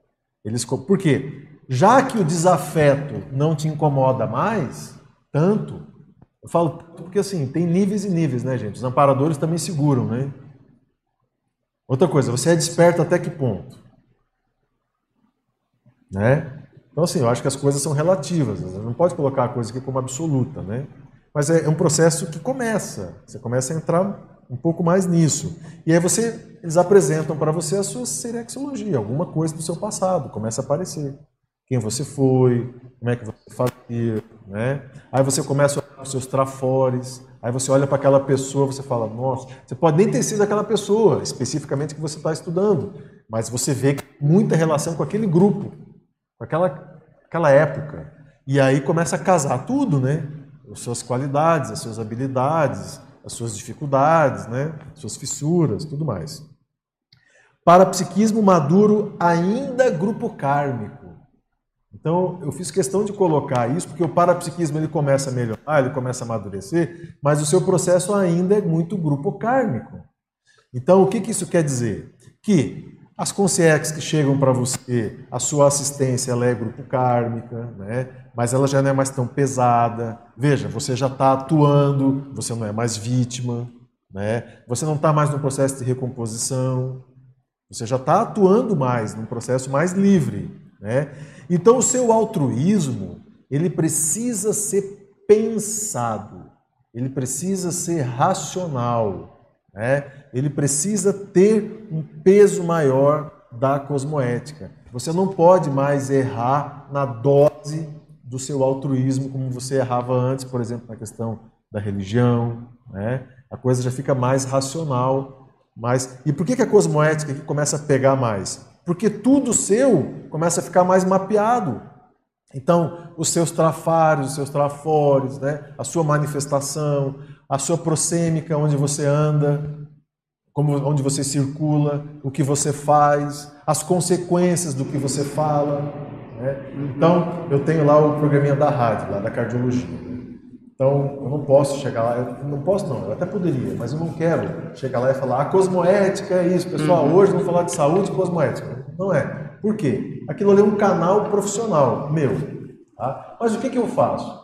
Eu falo tudo de uma maneira que seja usando o linguajar cardiológico, da cardiologia comportamental, que é o que me permite lá. Uhum. Então eu não misturo as estações. Propositadamente, eu não misturo. Lembra que eu falei aqui no negócio do desafeto? Né? Na época do Amigos da Enciclopédia, não sei se vocês lembram, eu vivia naquele púlpito ali falando do Amigos da Enciclopédia. Quem está aqui há muito tempo Sim, sabe. eu Você lembra, né, Eduardo? Uhum. Era Amigos da Enciclopédia, Amigos da Enciclopédia. Hoje nós estamos com 350, agora 320, quase uma... Uhum. É, era um negócio, assim, eu só falava disso, toda a tertúlia eu vinha para cada recado da Amigos da Enciclopédia. E aí, é, tinha uma pessoa que ela me monitorava para ver se eu falava de mim. Olha só. Tá? Ela não era desafeto, uma pessoa desafeta minha, mas também não era uma pessoa grande amiga, mas ela disse que ela, às vezes ela vinha aqui e ficava de olho. E um dia ela assim para mim, Eduardo, eu preciso falar um negócio. Porque, olha, eu te conheço muito bem. Falei, obrigado. ok. Olha, eu nunca vi você falar de você ou fazer uma exposição de você no seu recado da Amigos da Enciclopédia. Falei, ah, que legal. Obrigado. Não sei se é um elogio e tal, mas vou, vou encarar como, como uma, uma, espécie de reconhecimento. E aí, o que, que acontece? É, por que, que eu sempre comecei a tomar muito cuidado com isso? Porque lá atrás eu fazia. Uhum. Eu confundia as estações. E eu tomei muito na cabeça. Lá atrás. Então, por exemplo, aqui em Foz, no hospital, eu não falo de conscienciologia. Eu não misturo as estações. Eu sou cardiologista, eu tenho uma formação tradicional, formei no hospital, fiz residência, morei nos Estados Unidos, voltei. Então eu sei, mas assim, eu conheço o que é omitir cardiológico. Eu não, não, não, não tem que ficar mis- misturando as estações. E esse princípio a gente pode aplicar em qualquer área, qualquer coisa. Né? Muito bem. E aí, estamos na fase da libertação. Né? É. Se dá para falar, Veja, ah, você quer falar? se dá para falar que, pelo que eu percebo assim, que os maiores traumas nossos são grupo kármicos. Grupo carne. É. É, total. Então, no momento que a gente começa, eh, como você estava falando, essa questão da gente olhar para a gente, mas não, não, não se colocar em primeiro plano. E aí a gente começa a perceber que no relacionamento com os outros tem a ver com os meus traumas grupo kármicos. Porque a família, ela é ela se expande para o meu convívio social, para o meu o grupo maior, É, né? uma coisa que eu falo disso, Reinaldo, é assim, É. a sua relação com a sua dupla, ela só é estável e é só é bacana se a sua relação com você mesmo é estável e bacana. Então, o amor, ele nasce do autoesclarecimento. Se você não se esclarecer, se você não se entender, você não vai gostar de você. Se você não gostar de você, você não consegue gostar de uma outra pessoa. Não consegue. O Rui está aí para contar um milhão de casos. Quando a gente dá o curso de higiene consciencial, o Rui conta uns casos que, assim, é exatamente isso. A pessoa começa um relacionamento, ela tem um esquema disfuncional na cabeça, ela acha que ela vai ser abandonada, ela vai para a festa, chega na festa, vê o namorado dela conversando com uma moça, pronto. Eu sabia. Sai da festa. Aí o cara vai procurar, né? Cadê a pessoa? Foi embora. Aí, fulana, cadê você? Eu já sabia. O quê? Não precisa falar nada. Mas a minha colega de trabalho. é? Entendeu? Então veja, como é que você vai gostar de uma pessoa se você não mapeia suas distorções, né? Enfim. Gente, vamos só. Eduardo, Eduardo. Quem Eduardo. microfone. Eu. É, eu só queria é, retomar só esse ponto que você falou, que não comenta não, so- sobre a conscienciologia no seu âmbito de trabalho. Né? Você pode não falar, mas você tem a questão do exemplarismo. Isso é fazer conscienciologia. Né? Você não precisa falar da conscienciologia, falar. mas você fazer conscienciologia no seu ambiente de trabalho, Não, isso é eles fazem qualquer piada, um. eles né? fazem piada comigo. Eles dizem assim, o Eduardo, o fulano lá depois encontra, hein? Faz alguma coisa. vê, os caras que não é da conscienciologia, eles são tudo ligados, né? Então eles vê o povo que deixa furo, que tudo, como é tudo amigo nosso, é, tanto dos dois lados, é daqui e de lá, às vezes a pessoa fala assim, pô, fulano lá depois encontra, ajuda lá, faz alguma coisa lá para ajudar, entendeu? E eles ficam Mas enfim, é isso mesmo. Eu acho que a gente tem que ter essa noção, né? Porque ficar fazendo tares. Só, só um pouquinho, Mercedes. Deixa eu só finalizar aqui, eu já, já te passo. Para a gente finalizar. Então vocês viram que o eu ficou igual o nós aqui, né? Então, na fase da libertação, na verdade, você se começa a se libertar de você. Dessas amarras intraconscienciais. Você sabe que o meu primeiro curso livre de conscienciologia chamava Liberdade para Evoluir? Não deu muito certo. Eu precisava, me libertar um pouco ainda. Eu fiz umas duas, três turmas, falei, "Ah, tem umas coisas antes que eu tenho que cuidar. E aí a gente vai para a última etapa, né? Que é o altruísmo íncito, natural. Ali, o nós já está bem maior que o eu. Então veja, o que, que eu quis dizer com isso? Que esse altruísmo pensado, racional, é ele, porque até então, nas fases anteriores, ok, tinha esforço seu ali, o EV, a TENEPS tal, blá, blá, blá, tudo era muito forçado e tal, mas o seu temperamento não era muito mapeado, havia mecanismos psicológicos que te botavam, às vezes te sabotavam, essa situação toda. Quando você chega na fase da libertação, o, o altruísmo pensado racional, quando você vai colocar luz naquela lama toda, naquela, pro- aquela situação toda. Então, ali você toma um impacto e você fala: não, eu vou realmente modular agora pela minha vontade e meu ego. E aí você começa a diminuir isso, né? Quando eu falo diminuir, não é diminuir de importância, gente. Olha as distorções que podem dar, tá? Não é diminuir de importância, muito pelo contrário, você começa a entender o quão importante você é. Entendeu? É diminuir a manifestação do seu ego na sua comunicação. É diminuir a- o ganho secundário para o seu ego em tudo que você faz. Então você não começa a atuar mais pensando em você. Você começa, você consegue começar a pensar mais no outro, mesmo, mesmo, entendeu? Então, por exemplo, eu tenho um, um casal lá de pacientes que eles aparecem na minha TENEPS direto, gente, e eu sou muito preocupado com eles, sinceramente, assim, que é muito nosográfico os dois. E eu tenho a vontade de ajudar, gente. E assim, vocês não têm ideia como que é difícil. Como é difícil, porque a mente não não é de um intermissivista, não tem autocrítica, é sofrimento mesmo. Então assim, você tenta amenizar de tudo que é maneira. Bom, e aí começa a aparecer a fase da policarmalidade. Então a Tares, a Tares passa a ser natural. Não é mais forçada.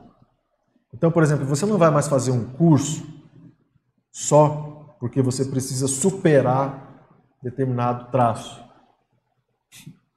Entende?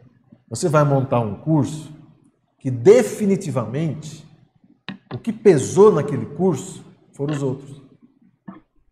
É natural. Entendeu? A TENEPS. A TENEPS, isso aqui, gente, é tudo perspectiva minha, tá? É tudo hipótese, né? Porque eu não vivencio isso aqui. Mas ah, pela lógica do que eu vejo futura, do desandar, da- do andar da carruagem, é isso aqui. A TENEPS começa a ficar base para futuramente Mofiex. O EV, ele não quer mais alívio. É um EV interassistencial. Eu acho que isso aqui, talvez um, um resquício, alguma coisa de desenho, você começa a ter, por exemplo, na TENEPS. Em que às vezes você está na TENEPS, você sente aquele ruim todo lá, e aquilo não te incomoda. E aí você começa a trabalhar com energia, aquele ruim todo é uma assistência. Então você não quer se, se livrar daquele ruim. Aquilo, você está ruim mesmo. A cabeça está ruim. Tá? Ah, tá terminando. Então, é, já me avisaram que está acabando, gente. É porque senão eu embalava com a tertúlia do meio-dia, né? Não pode. Tá acabando aqui.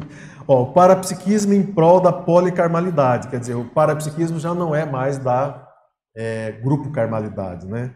E aí a cosmoética, ela irrompe, faz a disrupção.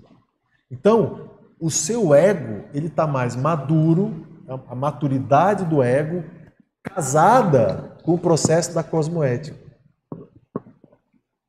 E a- aí você junta as pontas, porque não é aquele psicólogo maduro que fuma, que mapeou, que não é tão maduro assim, porque fuma, não é aquele cardiologista obeso. Ou seja, você começa a juntar as pontas das coerências, a coerência multidimensional, multiexistencial. E aí surge o processo da cosmoética. E depois a gente não sabe o que, que vem, né? E aí olha o tamanho do nós. Aí o nós ficou grandão. E o eu ficou pequenininho. Gente, acabou. Né? Muito Não bom, acabou. Me falta uma perguntinha. É, deixa eu só falar para vocês aqui, ó. Na próxima tertúlia, que vai ser dia aí. 3 de novembro, a gente vai ter a narrativa evolutiva Evoluciologia com o professor Laene Loche. Depois você me conta, Mercedes. Como? Depois você me conta o que que é, tá bom? Gente, eu queria agradecer a participação de vocês, dos, dos teletertulianos, e obrigado pelas dicas que vocês deram aí de ideias também, porque me ajudou, foi bem legal, tá bom? E aí, em breve, vai ter o livro aí, vocês vão, vocês vão ler lá.